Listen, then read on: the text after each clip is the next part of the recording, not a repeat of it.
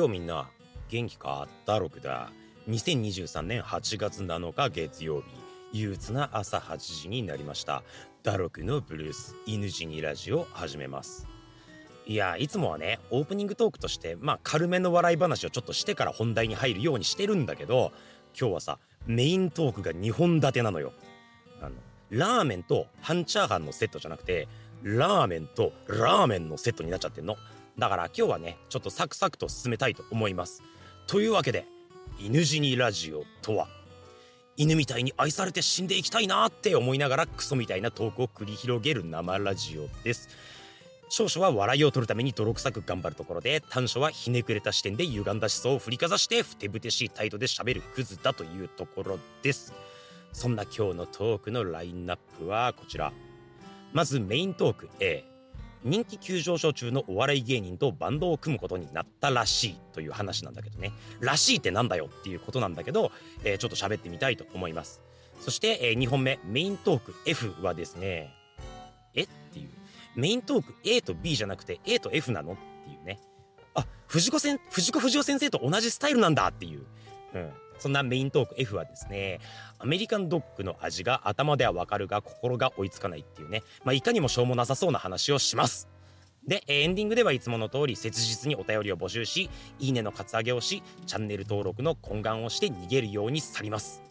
で、まあコメントはトークの合間に読んだり読めなかったりすると思うんで、えー、ご了承ください。えー、そんなわけでですね、えー、早速メイントーク A 行ってみたいと思います。う俺犬になりたい僕のブルース犬死にラジオ。メイントーク A のコーナーだ。いつもはね日常のどうでもいいことを喋ってるんだけど今回はねちょっと非日常な話があったんで、えー、そんな話を浮かれて喋るぞ。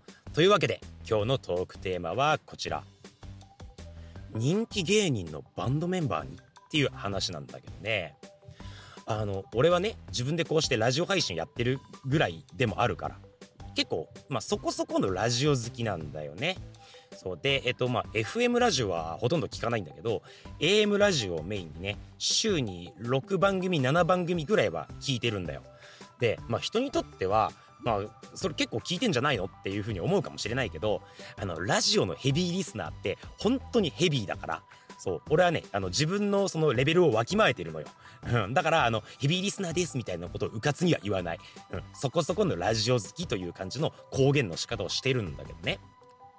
でまあその AM ラジオをメインにさ聞いててだから伊集院光大先生のラジオから始まりねその爆笑問題あと佐久間信行プロデューサーそれから神田伯山えオードリーそして安住紳一郎の日曜天国で1週間終わるみたいな感じのを、まあ、レギュラーとしてで俺の中でのレギュラーとしてまあよく聞いてるんだけどね、うんまあ、他にたまに聞く番組を入れればもうちょっと聞くんだけどでそんな中でね俺一つだけ毎週楽しみに聞いてるポッドキャストの番組っていうのがあるのよ。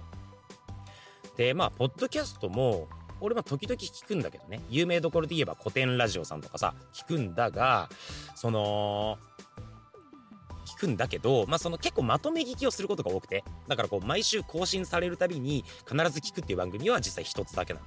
でそのラジオがね岸高野の「豚ピエロ」っていう、えー、ポッドキャスト番組なんだけど、これ TBS ポッドキャストの N93 っていう枠のね、月曜日が担当の番組なんだけど、N93 っていう枠は若手芸人が月曜から金曜まで、えー、まあその別々の若手芸人がね番組をそれぞれ持っていてで、えー、その人気投票によってねこう1位になるといずれ地上波で番組持てるよっていうそういうちょっとサバイバル的な枠なんだよ。で、えーと、その中でこの岸高野の「豚ピエロ」っていう月曜の番組を俺は毎週楽しみに聞いていてね、えー、現在この番組がねこう1位独走中の人気番組なんだけれど、まあ、あのとにかく面白いのでね、えー、楽しみに聞いていますという感じなんだがこの岸高野っていうお笑いコンビね、まあ、あの知らない人のために一応ちょっとだけ喋っておくとあのボケがねボケが、えー、デブの方の岸さんでねツッコミはハゲてる方の高野さんっていう、まあ、見た目にも楽しいコンビなんだがそのボケの岸さんの方はねこうデブキャラと見せかけてあんまりデブキャラ使わないっていうそのどっちかというと頭脳派センス芸人みたいな振る舞いをするっていうね感じでそれもまあ面白いんだけどさ。でツッコミのねハゲの高野さんの方はもうキレゲーの名手なのよ。こう怒りながら突っ込むそのスピード感とワードセンスがまあとにかく面白いと。でさらに言うと次世代のドッキリスターであるっていうねうん、ドッキリにかけられた時のリアクションがもうとにかく面白いんだよね。で、まあ、そんな高野さんのドッキリにはめられた時のリアクションの面白さを生かしてね、えー、この、えー、岸高野の2人とあと元芸人の大河内さんっていう3人で YouTube チャンネルをやっててね高野さんを怒らせたいっていうチャンネルなんだけど、まあ、これがとにかく面白くて跳ねたわけよ。で俺はねこのチャンネルはまあミーハーなんだけど佐久間信行プロデューサーテレビプロデューサーの佐久間さんのラジオで、まあ、紹介されててで、まあ、初めて見たんだけどねでめちゃくちゃ面白くて、まあ、そこからあの追っかけているっていう感じなの。でまあその俺が初めて高野さんを怒らせたい見た時はまだチャンネル登録者数が5,000人とか6,000人だったんだけど今も18万人ぐらいいるからね、まあ、相当跳ねてますと。でまあそれ以来さ俺はこのコンビをね好きになってで追っかけてるわけ。岸高野が出るとなればテレビを見るラジオを聴くみたいになってて。まあだからシンプルにファンなんだよ。ね。でもうここ最近ではねえっ、ー、と高野さんツッコミの高野さんの方が水曜日のダウンタウンに出たりとか、えボケの岸さんの方がアメトークに出たりみたいな感じでもう人気番組にもねあの出ててもう人気が急上昇中でねもうネクストブレイク芸人と言っては言っても過言じゃないんじゃないかみたいな状態になっているんだけど。でね、まあ、そんなこの2人がやってる「ブタピエロ」っていうラジオでさツッコミの高野さんがバンドを組む企画っていうのが立ち上がったんだよ。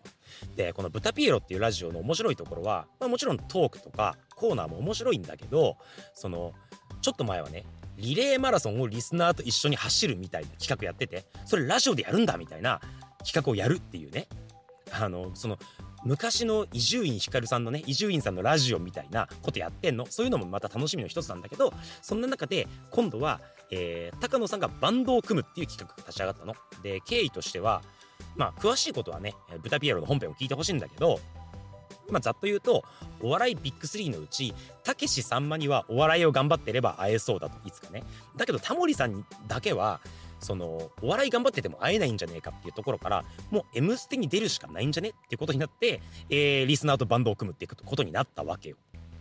で、まあ、それと同時にねこう高野さんが半ば無茶ぶりなんだけどその歌詞を書いてこいってことになってで歌詞を書かされたわけまあサビしかないんだけどでねそのそんな歌詞に曲をつけるリスナーっていうのも募集されてたわけよ。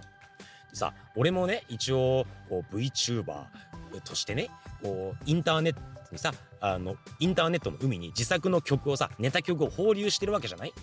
でまあ好きなラジオですよ。ちょっと応募してみよっかなと思ったの。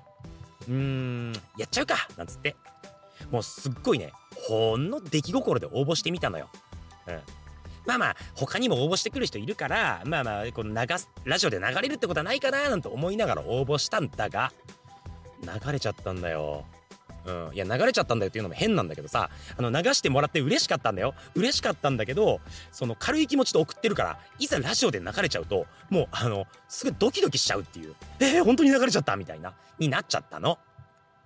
でねじゃあ実際どんな曲が流れたんだっていう話なんだけどちょっと聞いていただきましょう。あのー、岸高野の豚ピエロをね、あの、聞いて、まだ聞いたことがない人もいらっしゃるでしょうから、ちょっとね、あの、流してみたいと思います。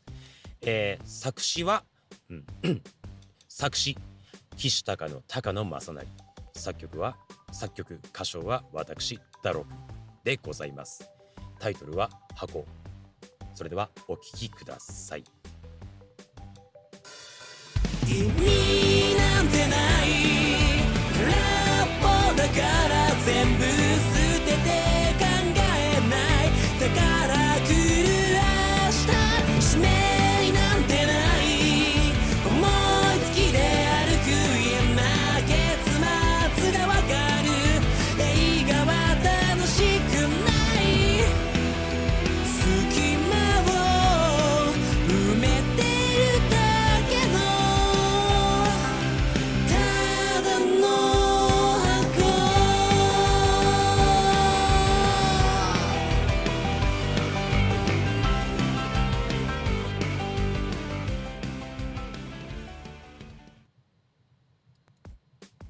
っていう曲なんだけどね。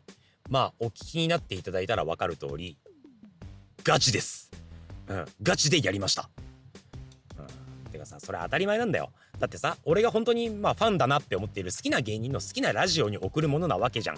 それは自分の実力でできる限界までガチでやるよっていう話なんだよね。そう、うん、だけどこの曲ねその月曜の夜に、えー、その「ブタピエロ」って番組は配信されるから。月曜の夜にラジオを聴いてで俺水曜の昼に送ってんのよ。これをね。そう。でまあ当然その間の期間にさ、えー、仕事もあるから実際制作時間がすごい短かったの。まあだから急いで作って急いで送ったっていう感じなんだよね。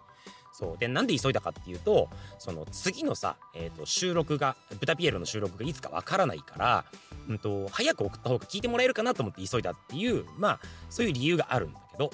そう。だけど制作期間が短かったからさやっぱりそのガチでやったって言ってもクオリティにはどうしても限界があったんだよ。限界が出ちゃうの。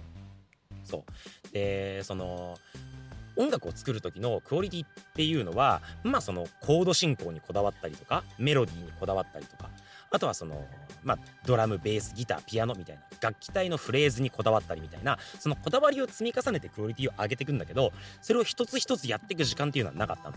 まあだからえっとどっちかというとえー、そういった意味でのクオリティよりもガチでやってますっていうそのガチ感っていうのを重視して、まあ、相当エモく作ったっていうのが今の曲。そんな仕上がりにしたんだけどね。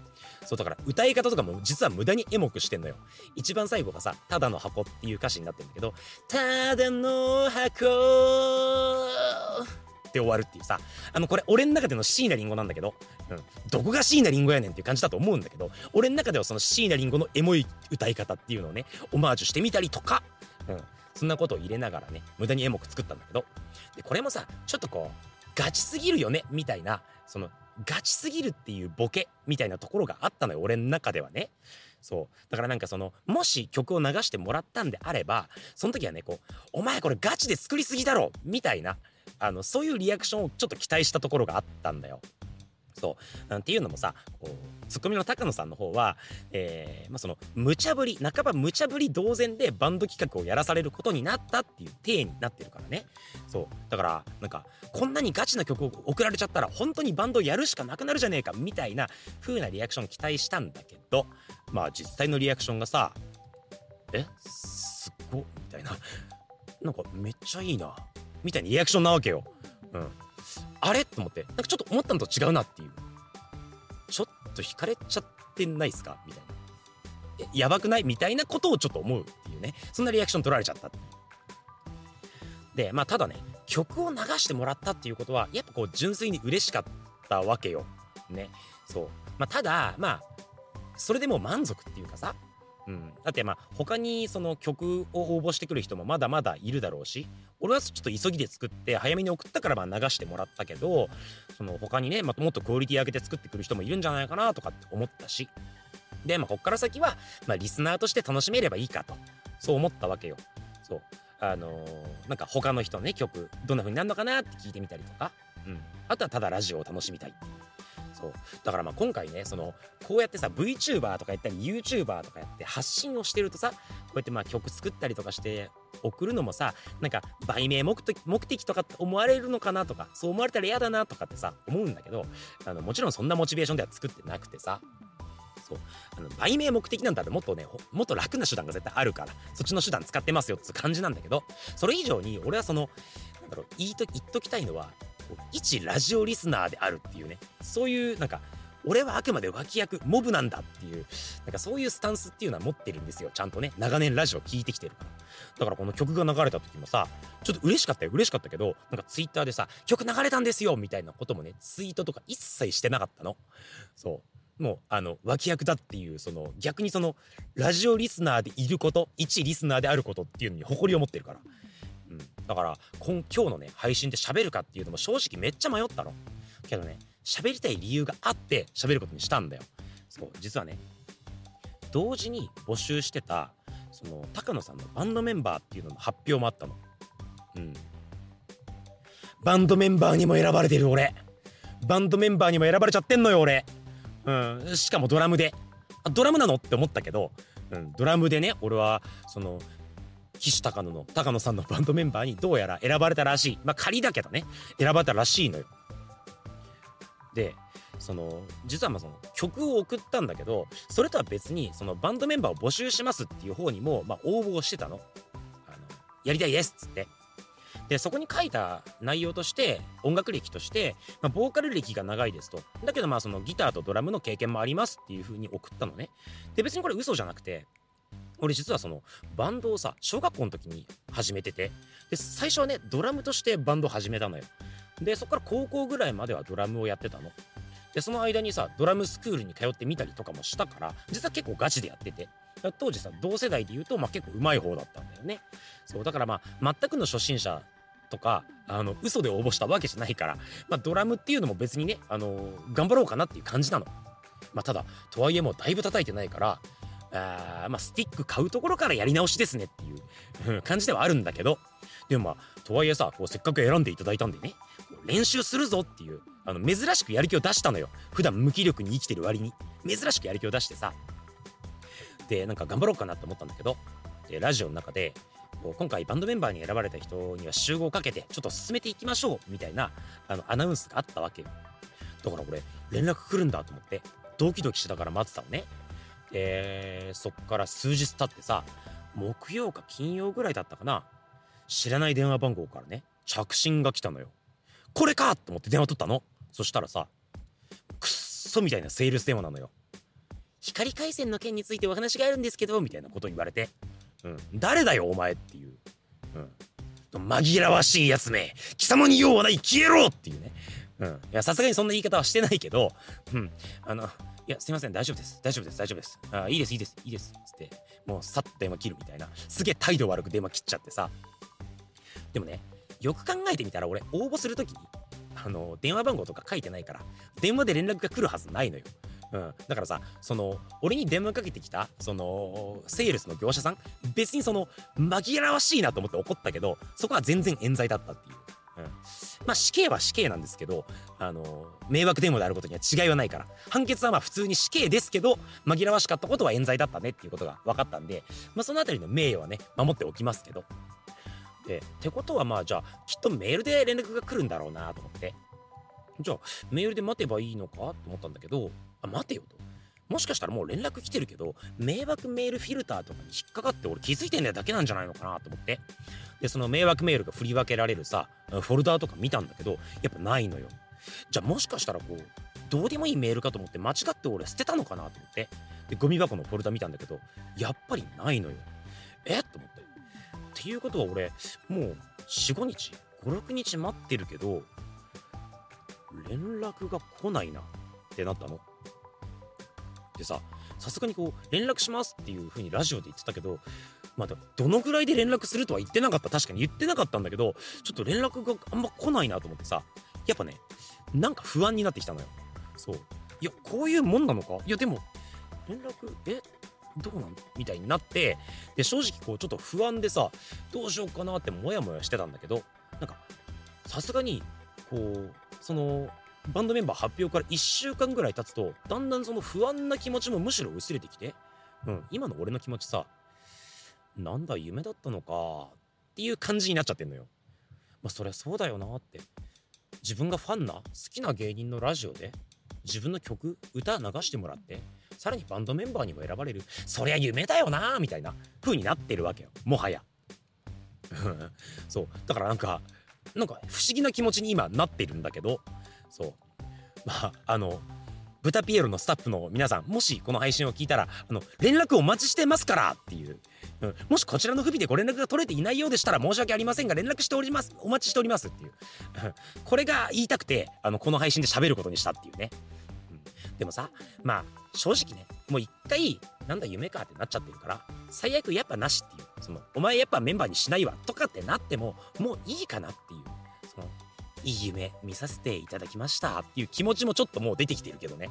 うん。だってさ、こう、リスナーとして、送ったハガキとかメールが読まれるっていう以上の喜びが俺にはあったわけよ。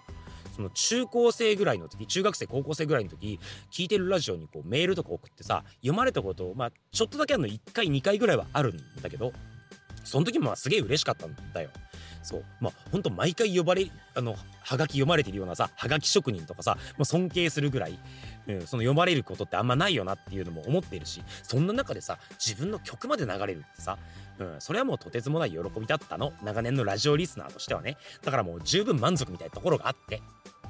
そう。まあただあのー、そう。十分満足とも思ったんだけど、うん、でもねまあ一応連絡は引き続き待とうかなと思うよ。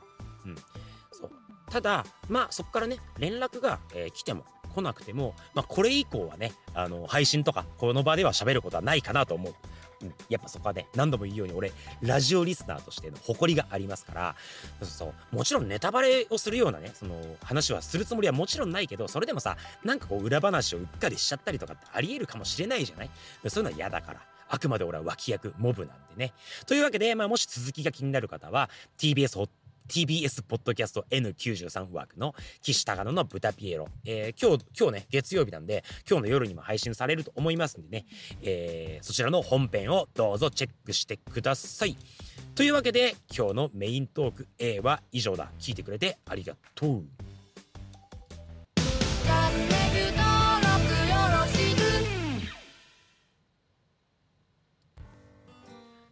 さてメイントーク F の時間だ。メイントーク A ではね、非日常の話を浮かれて喋ったんだけど、メイントーク F はね、いつも通り、まあ、どうでもいいことが無駄に気になってしまう性格の俺による日常のブルースを喋るぞ。まあ、こっからはね、あのー、水を得た魚ですよ。普段のね、やってることそのままなんでね、うん、まあ、勢いよくやっていきたいと思いますけれども、そんな今日のトークテーマはこちら。アメリカンドッグの味に心が追いつかない。っていうね。うん、そういう話をしたいと思うんだけどでメイントーク A の方で話したさお笑い芸人お笑いコンビの岸高野のねツッコミ高野さんの好物が実はアメリカンドッグなんだよね。でまあそれ聞いてさ思ったの。アメリカンドッグ好きなやつってなんか面白いよなって、ね、思ったのよ。うん。なんかアメリカンドッグってさ子供が好きなものっていうイメージがあるじゃん。そうで子供が好きそうなものイコールバカっぽいイコールコミカルという仮説が俺の中にあってね、うん、だからアメリカンドッグ好きなやつってなんか面白そうなんだなっていうふうに思ったわけ。そう。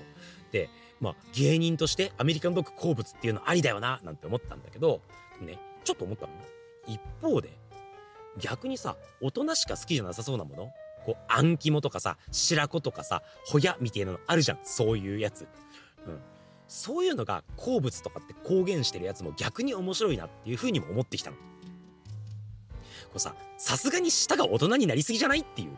そんなに大人になるっていう。そこまで大人の舌、決めすっていうさ、風なことも思ってきて、それはそれで面白いなってなったんだよ。そう。なんかもうさ、舌にちょっとした縮れ毛が生え揃ってるとしか思えないっていうね。もう単毛が、単毛が生え揃ってるとしか思えないような大人舌。うん。それ決めえだろ、もうっていう。うん。でもさ、そういうやつってなんか、あん肝とか白子とかうまいっすよね。好物とか言ってるやつって、なんか俺、イキリなんじゃねえかなとかってちょっと思ってて。うん。なんか、大人の味って言われてる食い物、本気でうまいと思ってるやつなんかいねえんだから、一人も。カツ丼の方がうめえに決まってんだからさ、そんなのさ。ちょっと生きってんだろとかどうせ思ってんだけど。うん。まあでもそれはそれで、ちょっとこう面白いっていう、大人自他すぎるやつ、面白いっていうね。うん。まあというわけでね、こう好物の話をするのは、何かしら面白が湧き起こると思っているんだが、そう。俺はね俺自身の好物好きなものっていうのは好きな食い物っていうのはね俺ここ数年はおでんですっていう風にね言うようにしてたの。そう設定してたのね。うん。なんか設定ってなんだよって話なんだけど本当に好きなんだけどねおでんはね。だけど、まあ、ここ1年ぐらいかな。ここ1年ぐらいで俺の中でねこう好きなもののこうランキングがね変動したんだよ。かなり長年ランキングトップを守ったねおでんをおでんのねランキングを覆したうんここ1年での俺の好物ランキングトップ発表したいと思います。それはねカレーぶっかけ焼きそばです。うん。すげえバカそうっていう、うん、いやあのねこれカレー焼きそばではないのよ。カレー味の焼きそばではなくて普通のソース焼きそばにカレーをぶっかけた食い物が俺は今すごい熱いと思ってるのね。そう。でね、うん。まあ、なんでかって言ったらそれは当たり前じゃん。だってカレーだけでうまい。それから焼きそばだけでうまい。そ,、ね、それが合わさってんだからもう 1+1 は無限大の理論でね。そう。このカレーぶっかけ焼きそばってそれはうまいに決まってるわけよ。そう。だけどねそれだけじゃないんだよ。あのねカレーぶっかけ焼きそばいつ食えると思う？そう。焼きそば食べよっかなと思って焼きそばを作りました。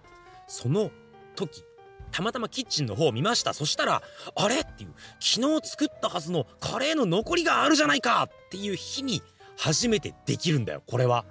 うん。そういうね奇跡。奇跡というスパイスを振りかけて出来上がる食い物だから。これ最高にうまいわけですよ。いやもちろんねその前日にカレーを作ったそのカレーの残りがなくてもレトルトカレーをさ使えば作れるよ。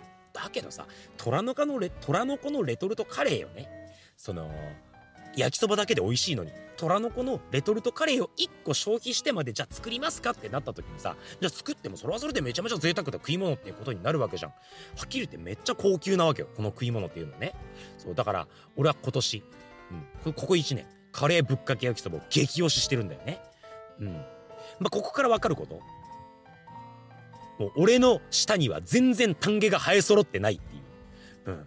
一本も毛が生えてないっていうね。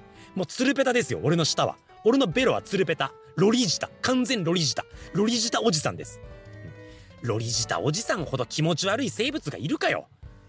うん。っていう状態なんだけど。でさ、うん。ただ、だけどね、そんなバカガキみたいな舌をしてるわけじゃん、俺は。だけど、そんな舌をしてるね、俺、アメリカンドッグ実は好きじゃない。うん。あのね、子供の頃からどっちかというと俺はポークフラポークフランク派だったの。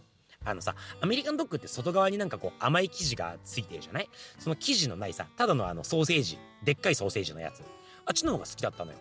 だからこうなんかお祭りとかさ、旅行に連れてってもらった時にさなんか出店とかサービスエリアのお店とかで売ってんじゃんかアメリカンドッグとポークフランクが並んでさそういう時ね弟はよくアメリカンドッグを買ってもらってた気はするけど俺はもうその時からね子供の頃からポークフランクを買ってもらってたから。でさ大人になったらなったってさそんなにこうアメリカンドッグ食う機会ってないなくて。だから俺もしかしたら考えてみたらこう10年以上アメリカンドッグ食ってないかもしれないなってなったの。そうでさまあでも味覚って変わるものだよなって思って。でね今なら俺アメリカンドッグ今食ったらあうまいって思うかもって。好きになるかもって思ったのよ。でねこないだの木曜日仕事帰りにさ近所のセブンイレブンに寄ったらたまたまホットスナックコーナーにラスイチアメリカンドッグが残ってるのを発見したのね。そう。で買って帰ってさで家で食ってみたのよ。やっぱそんなにうまいと思わなかったんだよね。うん。だけどまあ、大人になるとさその味をちょっとこう理屈で分析できたりするじゃん？だからこれをこううまいなって思う人の気持ちっていうのはよく分かったの。そう。こうきっと外側の甘い生地としょっぱいソーセージの組み合わせさらにこうケチャップとマスタードの風味この辺りが絶妙なんだろうなっていうのが頭では分かったの。理解できたの理屈では。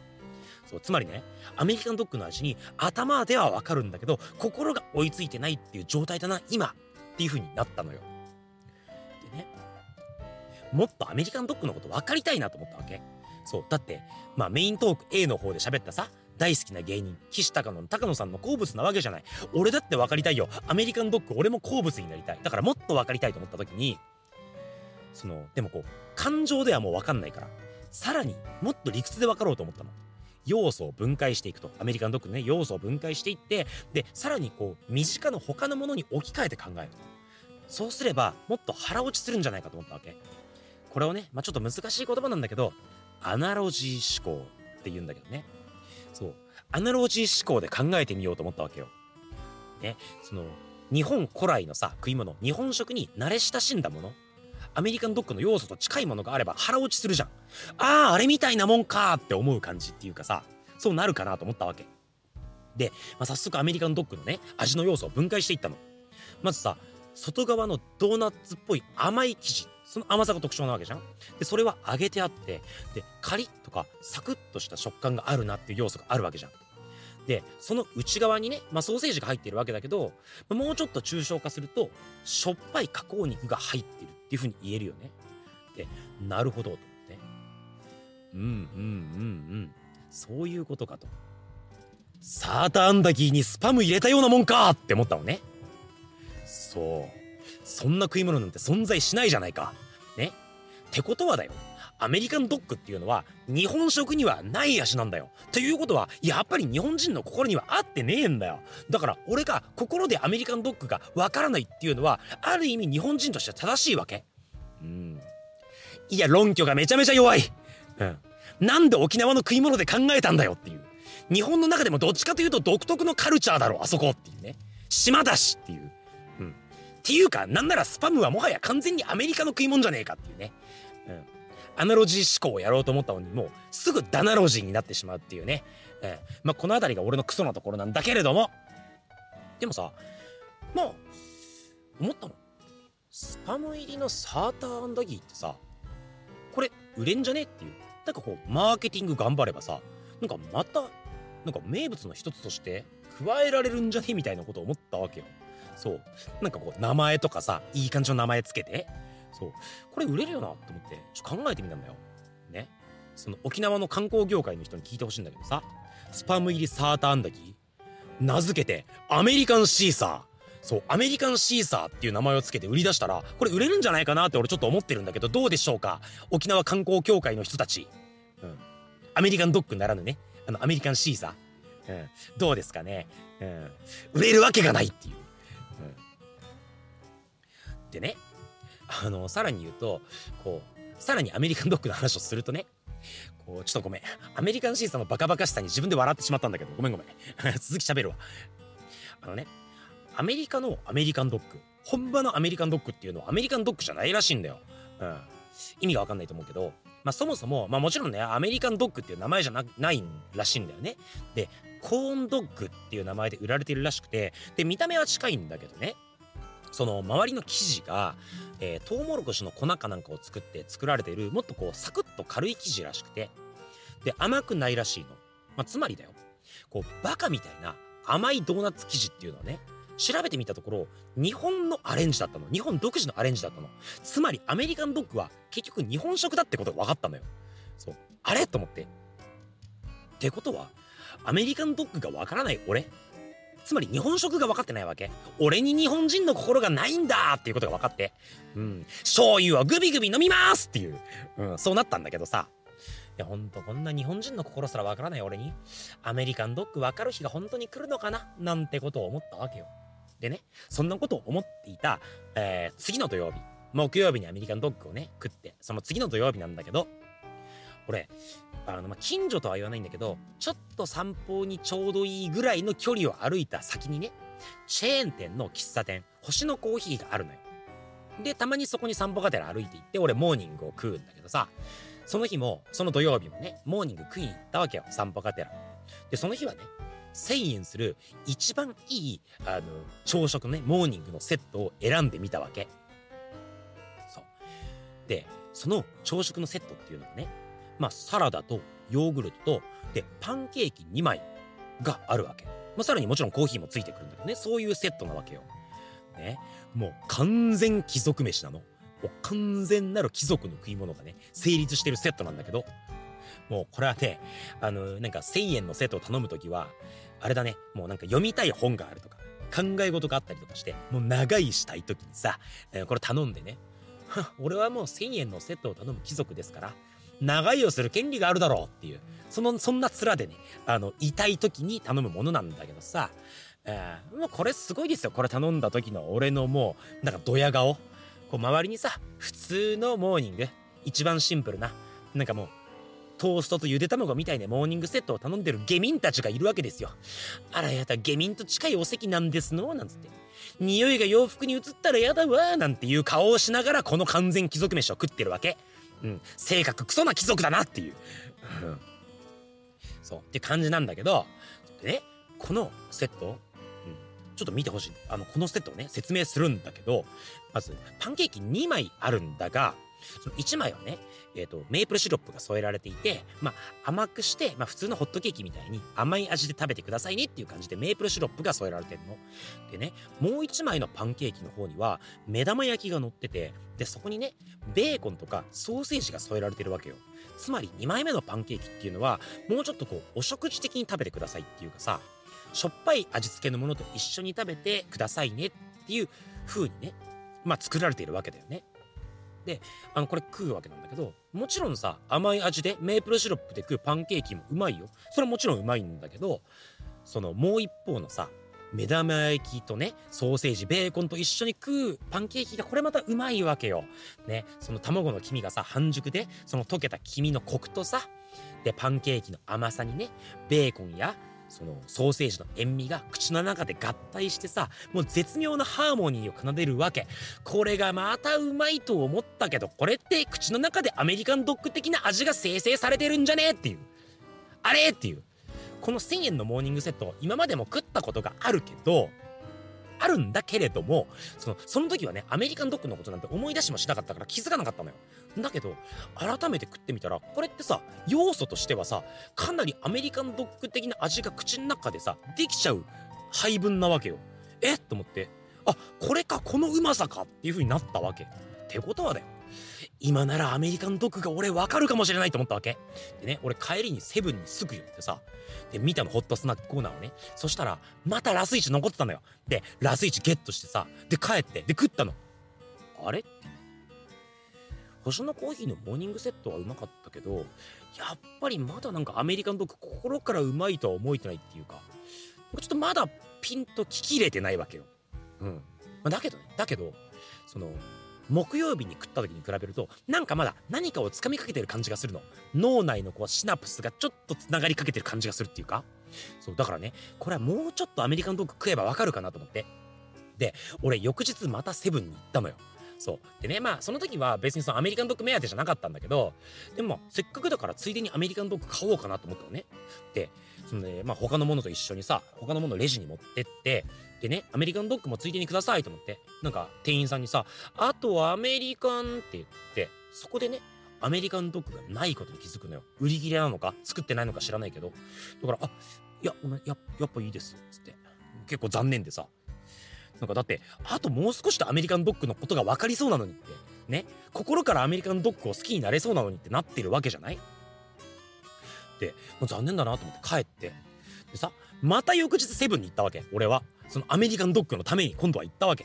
でホットスナックコーナーチラ見したのよ。ねえんだアメリカンドッグが。で U ターンしてすぐ退店ですよ。そう。もうセブンに入店ホットスナックコーナーチラ見アメリカンドッグない U ターン退店。もう一瞬。滞在時間もう10秒って感じ。でもうしょうがない。もう一回翌日さらに翌日もセブンに行ったの。でまたねえんだよ。そう。で思い返してみれば確かにいつもラス1だったの。アメリカンドッグ。あれ？と思って。もしかしてやっぱりアメリカンドッグってかなり人気なの？と思ってさ。でこれ争奪戦になってんじゃないかと思って。そう。でね。まあその日もさすぐ帰ったわけなんだけど家に帰って思ったわけよ。え？っと思って。俺今までアメリカンドッグのことなんか好きじゃねえとかって思ったけど今俺アメリカンドッグのこと愛したいっていうさなんかアメリカンドッグに振り向いちゃってるわけ俺は愛したいと思った時に君はもういないっていう気持ちになってきてねもう思いが募るわけよもう募る思いなわけなんか、いつでも探しているよ。どっかに君の姿をってなってるわけ。そして、君に会えなくなって4日目のことだった。ホットスナックコーナーに君の姿を発見したんです。路地裏の窓、ホットスナックコーナーの中っていうね、うん、語呂が全然合ってねえっていう、うん、クソ山崎正義になっちゃったけれども、見つけたわけよ。ね、もうめっちゃ買った。もうすごいスピードで買った。うん、レジ直行、即購入、直帰。うん、抱きしめながら帰ったよ。アメリカンドッグを。うん、抱きしめながら帰ってね。っていう感じだったんだけど。で、抱きしめながらさ、えー帰ってね、ちょっとその時にね、あの、思ったの。その帰り道で、ん？と思ったのね。あれ？っていう。待ってよ、これ、俺、あのセブンイレブンの店員さんにアメリカンドッグめちゃめちゃ好きなやつだと思われてないっていう。うん、だそりゃそうだよね。木曜、土曜にアメリカンドッグ買って、で、日月火とアメリカンドッグが買えずに、残念そうにさ、負けた顔して、敗北ずらして帰ったわけじゃんで、水曜に速攻で買って帰ってるわけよ。うん、こんなもん脈あり確定の態度なわけ。うん、絶対こいつアメリカンドッグ好きじゃんっていうさ、状態なわけ。同じ時間に行ってるからさ、そ店員さんだって大体同じだよ。大体同じ人に接客してもらってる。うん。だからこんな状態になっちゃったらさい、や俺アメリカンドッグなんか好きじゃねえわっていうのはもう無理なわけあのツンデレ認定されるだけじゃんこんなのさ、うん、好きに決まってんだからこんな態度はうんさああ恥ずかしいと思って違うんだけどなーっていう。俺あくまで研究のためっていうか。うん、なんかこうアメリカンドッグを知るために仕方なく食ってるだけでさまったくまあ好きだと思われちゃしょうがねえやなんて思ってで家帰ってさ買ったアメリカンドッグ食ったのよ。うめえっていう。すげえうめえんだよなんか知んないけど。そのアメリカンドッグがなんかすっげえうまいんだよ。なんか脳のシナプスが一気になんか1万本ぐらい同時に繋がったぐらいの感じで稲妻が走ったようにうめえのアメリカンドッグがえ？っていうさあれ？これ離れてる時間が俺とアメリカンドッグの心を強く結んだのかなっていう。そういうこと？っていうさドラマとかで聞いたことあるようなセリフ？っていう、うん、ドラマが歌詞にしか出てこないセリフ？っていうことを脳内に思ってね。そう。あなるほどっていう、うん、大人の恋愛ってこういうことなんだっていうことが分かったんだけど。だから俺今思ってる。なんかこんな俺にもラブソングが書けそうですっていう、うん、まだしょうもないラブソング作るんだろうなっていう。そういう雰囲気がもうピンプンプンに香っているんだけれども、うん、そんなラブソングがね書けそうだったっていう、うん、アメリカンドッグと俺の出会いと別れの物語を今日は喋ってみた。ちなみに昨日の夜もねなんかそんなにお腹空いてなかったからアメリカンドッグ晩飯に行こうかなと思ってセブン行ったの。なかったんだけど またなかったんだけど今度はカレーパンがセールやっててあの2つセットで買うと100円引きっていうのやってて、うん、カレーパン買って帰ったのね、うん、うめえっていう。今俺カレーパンに恋をしています。俺の今年度の好物はカレーパンです。そんなわけで今日のメイントーク F は以上だ。最後まで聞いてくれてどうもありがとう。もう俺犬になりたい。は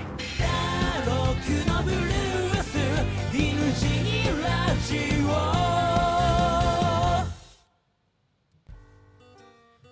というわけでエンディング、えー、今日も今日とてねめちゃめちゃ喋ったけれども、えー、ここまで聞いてくれた方はどうもありがとう。というわけでここでちょっとコメントを見てみようかな。えー、っとアメリカンドッグ好きケチャップの付け方上手です。いや知らないよ。アメリカンドッグのケチャップの付け方に対して一家訓ある人なのかな、うん、なんだろうね。あのオムライスにさケチャップでさ絵を描くことにものすごいこだわりがある人いるじゃん。こうハートをうまく描けたか描けないかで一喜一憂するタイプの。うん。そんな感じなのかな？そのそんな感じでケチャップのアートをアメリカンドッグの上にするのかな？うん。キャンパスが小せえ。描きづらいよアメリカンドッグの上にケチャップアートは。うん。で、あとは、えー、っ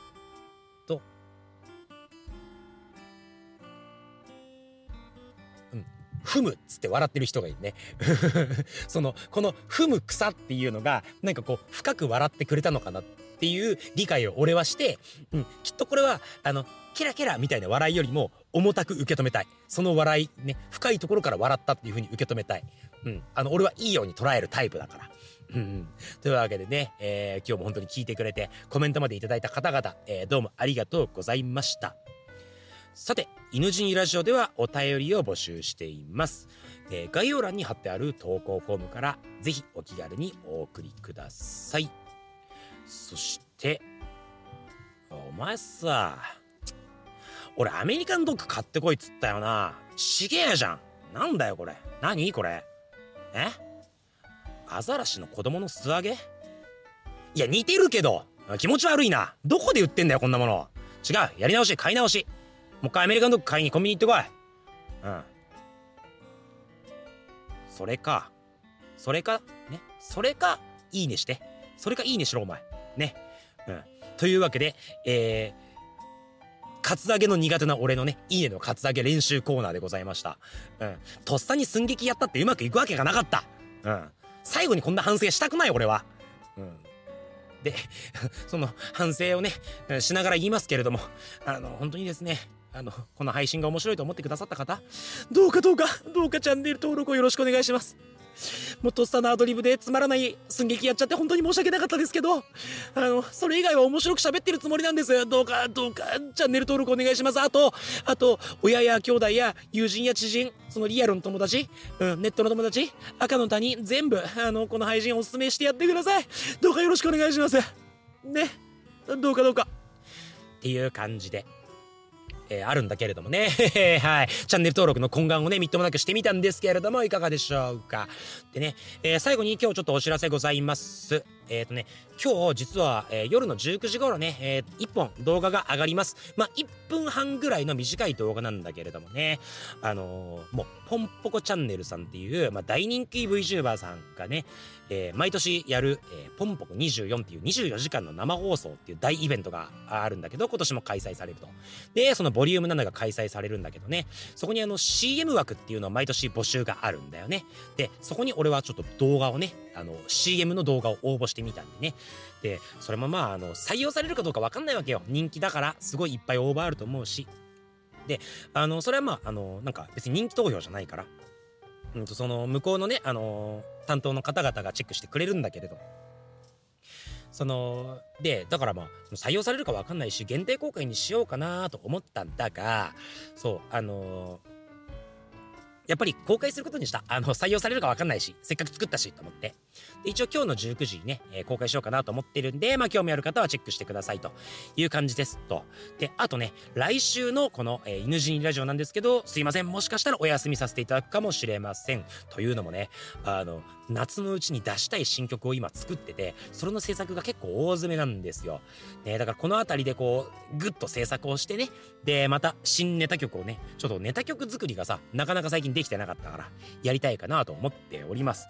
ということで、まあ、あの、配信やるかもしれないし、お休みするかもしれないんだけど、いずれにしても、あの、そこはお知らせするんで、えー、ぜひぜひね、その辺りでチェックの上でね、もしやるんだったら来週もまた来てくれると嬉しいです。というわけで今日も、え最後まで聞いてくれてどうもありがとう。また来週月曜憂鬱な朝8時にお会いしましょう。お相手はダロクでした。バイバイ。